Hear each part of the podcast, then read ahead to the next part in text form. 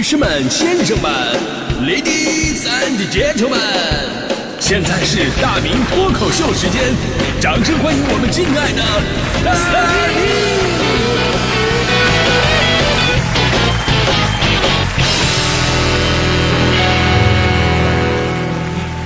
欢迎各位来到今天的大明脱口秀，我是大明啊。咱们先来说一个消息啊，现在说不算晚。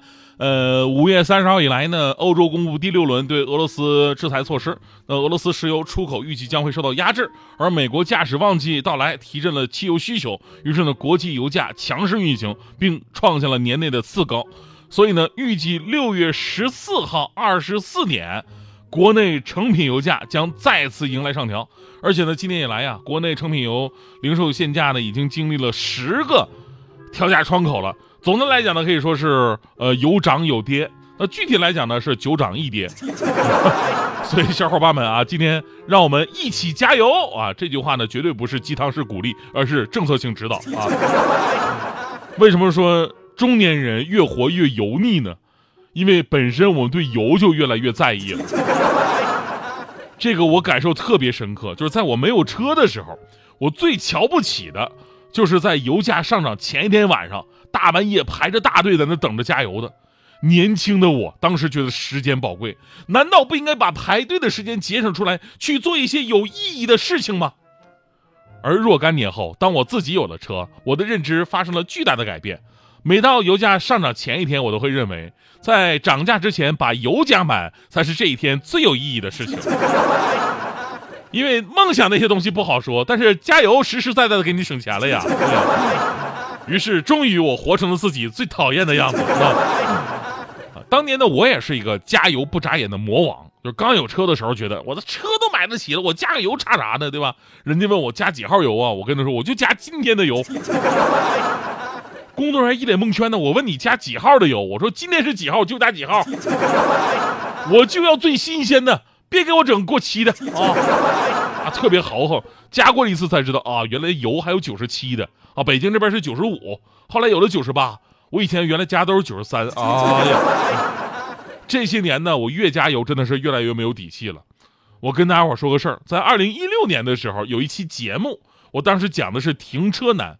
我说过这么一句话，我说在北京停车真的太贵了，你停俩小时车二十五块钱，还不如开着车绕两个小时。那个时候我说这句话的时候理直气壮啊，但现在看来我还是天真了。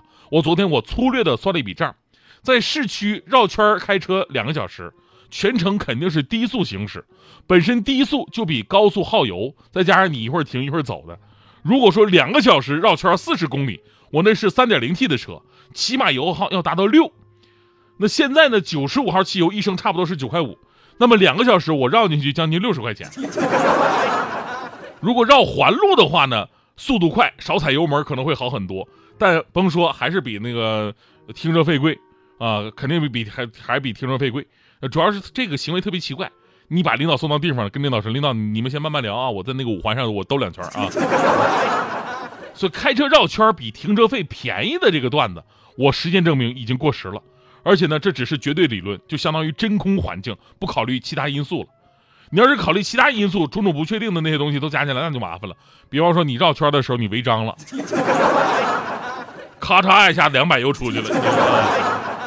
开车这么多年呢，换了几辆车，加油加满从三百多到四百多，如今同一辆车以前五百加满，到现在的七百大几，将近八百。一句九五加满，让原本并不富裕的生活雪上加霜。这一切不能让一个。中年男子开始了精打细算的人生啊！我们说油价随行就市，越来越贵，咱们也没辙呀，只能从改变自己开始。现在没事我就琢磨怎么开车才能省油，比方说清理后备箱，减轻负重。然后呢，你在车里开车的时候呢，一定要少穿衣服。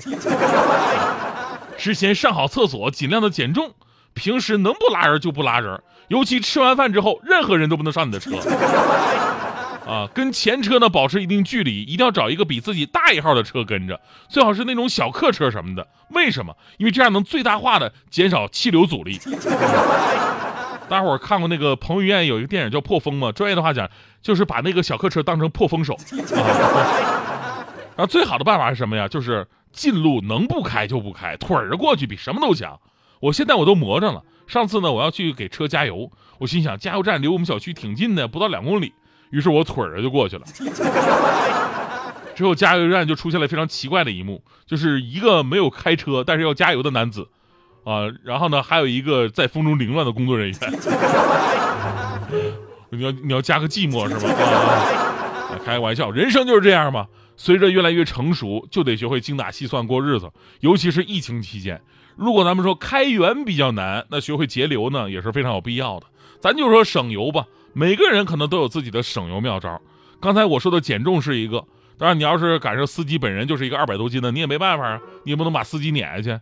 对，还有很多的好的驾驶习惯也能省油啊。有有，其中有一点就是别暴力地板油，对吧？有的朋友总追求那种推背感啊，启动地板油，刹车地板刹，整个人坐在里边就跟那个龟丞相一样，脖子一更一更的。啊这种开车方式费油又危险，这些都是大家伙熟知的，也不用多说了。接下来我说几个误区啊，几个误区，这不光是新手司机容易犯的认知错误，甚至这直接就是从老司机里边那传出来的一些不靠谱的传言。所谓的省油方法，其实一点都不省。比方说，有的人说：“哎呀，早上或者晚上加油更划算，因为热胀冷缩呀。这个气温低，同样那个体积的燃油就会比气温高的时候要重。”所以早晚加油能多加一点这个从理论上来看吧，确实是没错。但问题是什么呢？咱们加油站呢，这油是储存在地底下的储油罐，啊，不是储存在地面立着那个加油机里边的，对吧？地底下的温度啊，一天到晚那是差不太多的，汽油的体积不会受到什么温差的影响，所以你任何时候去加油都是一样的。还有朋友说了，每次加油啊，只加半箱油啊。加半箱油啊，这还是重量的问题嘛，对吧？你半箱油肯定比一箱油轻，所以呢，这多多少少确实能减少点油耗。但是这样的车主，说实话，我不知道你说你聪明还是笨，你完全没想到，你加半箱油，你要比加满箱油，你不得多跑一次加油站吗？对吧？你省那点油钱全都找回来了，这你跟这个差不多。还有那个什么关空调省油的，对吧？关空调，春天秋天我能忍。夏天能干出这种事，那都是狠人啊！首先，关空调省不省？确实省啊，这无可厚非。但你大夏天关空调，你得开窗户是吧？你再狠，你也得有风来啊，对吧？但是你一开窗户，风阻就上去了，你还是费油。最重要的是，你热你会出汗呢，你出汗你就得勤补水啊。你这边省的油钱，那边几瓶矿泉水就出去了。最后再说一个，就是很多男性车主特别喜欢干的一个事儿，就是加完油呢。拿着那油枪要抖一抖，这个仿生学的加油方式吧，这个 好像是把油枪里的几滴油就一滴不剩的全都收走。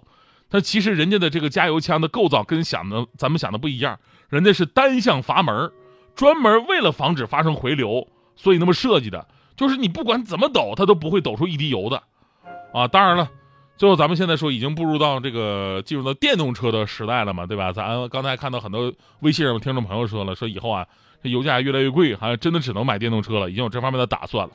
就归根到底啊，省油的方式呢，确实以后换一辆电动车就省油了嘛。啊，无论是能源的清洁呀，还是系统的智能啊，电动车终将改变我们的驾驶方式。那现如今充电换电的这种技术问题，一定很快就会得到解决的。所以到那天呢，也许咱们就不会关注油价了。也真心希望我们在路上的成本能够花的更低一点，更少一点。对了，我我还在考虑一个非常严肃的一个问题啊，就是今天跟大家伙来汇报汇报，就是咱们电动车啊，应该是划时代的一个产物了，它有着独特的提供动力的方式，所以我一直想呢，跟咱们现在的有关部门呢提个意见，就是为了与时俱进，啊，以及用词准确不引发歧义，我建议啊，就是电动车就是让它走的这个油门啊，就不应该再叫油门了，你看多少年以后人们都听不懂了。啊，什么叫油门？这东为什么叫油门？什么是油啊？对吧？不懂啊。那为了准确表述，电动车的能源是电，我认真的建议啊，电动车的油门呢，以后应该叫做电门。对啊，电门这这这这非常符合呀，对不对？你可以想象，在未来世界，你一脚踩电门上，人一下子就过去了，那过去可快了那个。